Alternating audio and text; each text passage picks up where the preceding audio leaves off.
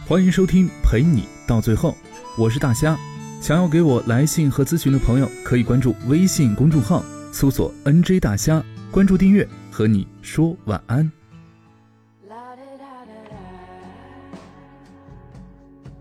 小 A 打了一圈电话打到我这儿，让我过去陪他喝酒。从电话里他的语气可以知道，他糟糕透了。如果我不过去，我就糟糕了。我见到他的时候，他完全一副感情失意的标准模样。我开玩笑的说：“不是单身好久了吗？还没习惯啊？”小 A 抬起头，眯着眼盯了我一会儿，说：“早习惯了。问题是，我前天遇到我前男友了。”我心里想：多大点事儿啊？至于借酒消愁吗？然后开导他别放在心上。你们结束了已经两年了，念念不忘也要有个度啊。何况还是对方当年对不起你，背叛在先，你失去的是一个不爱你的人，有什么值得惋惜的呢？小 A 问我。你知道我在哪里撞见的吗？我摇了摇头。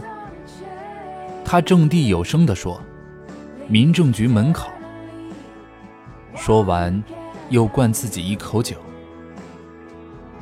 小 A 的这句话把我给噎住了。我非常清楚这句话的意思，问了一句：“跟他吗？”小 A 点点头。我主动给自己倒上酒，然后跟小 A 说：“来，陪你喝点。”小 A 跟她前男友的相爱相杀，我是一路看过来的。最开始的时候，他们像所有的甜蜜的情侣一样，女的讲理，男的对她百般照顾，这让所有的人羡慕。一路磕磕绊绊，很快两人就到了谈婚论嫁的阶段。双方见了父母，都很满意，连婚期也都定了下来。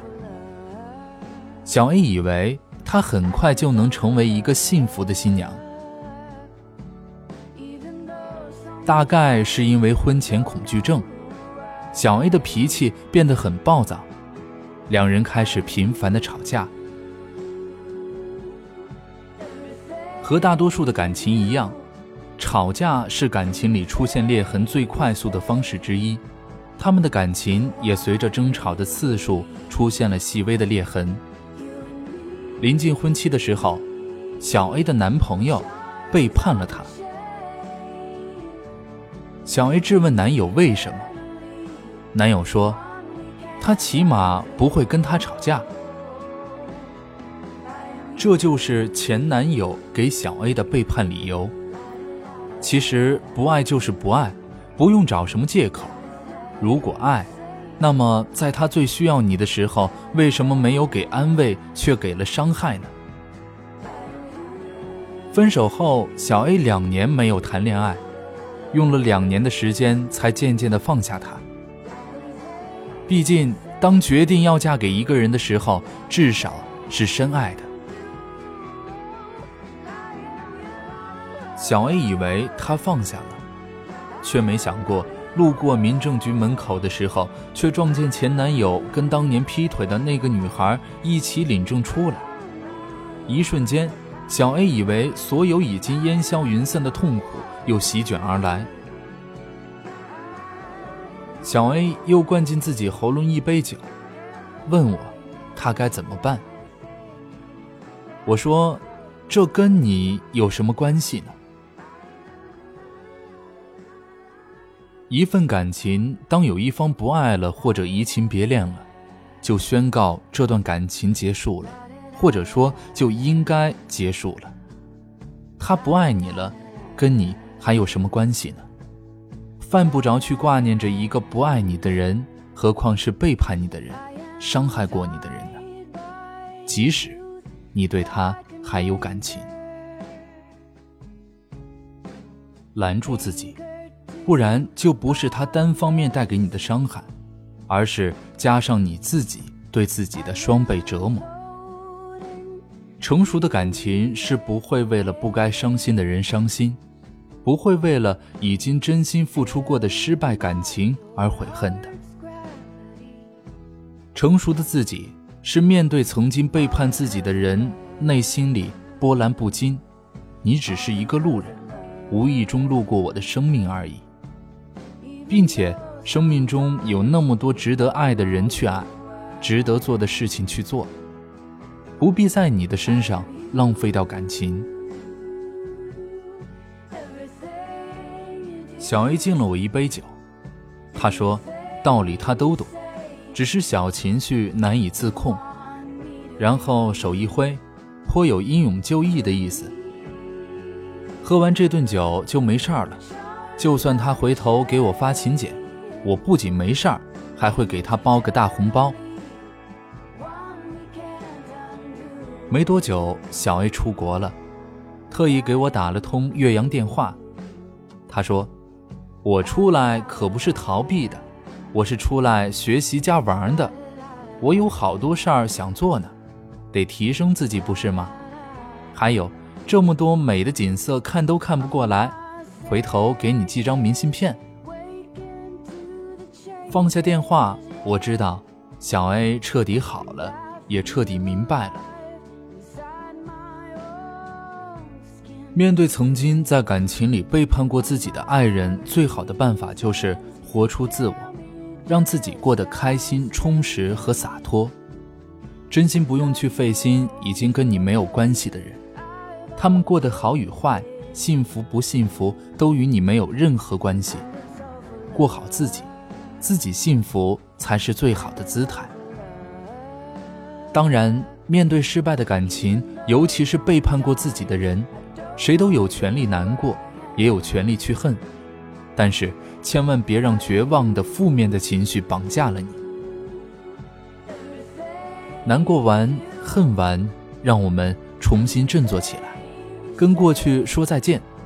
因为无论是怎样的难过、恨、挽回，都不会有好的结果，只会让你自己更加的软弱、可笑，失去爱情里的最后一点点尊严。不爱你的人就是不爱你，就算是他回头，你难道就不忧心忡忡他第二次背叛吗？跟过去说声再见吧。所有在感情里被背叛了、被伤害了的最好办法，就是全力以赴的活出自己，让所有人知道没有他你过得更好，让他知道他离开后。你更加的洒脱、端庄和迷人。感谢他当年的不娶之恩，让你成为更好的自己，遇见了更好的人。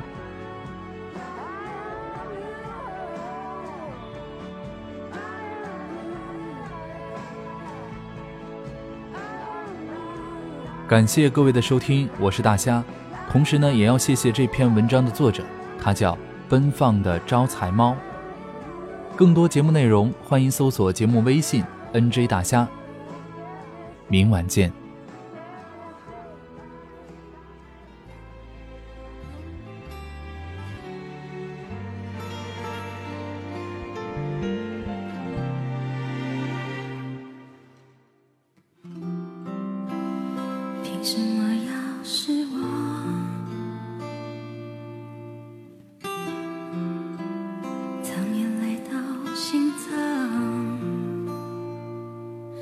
往事不会说谎，别跟他为难。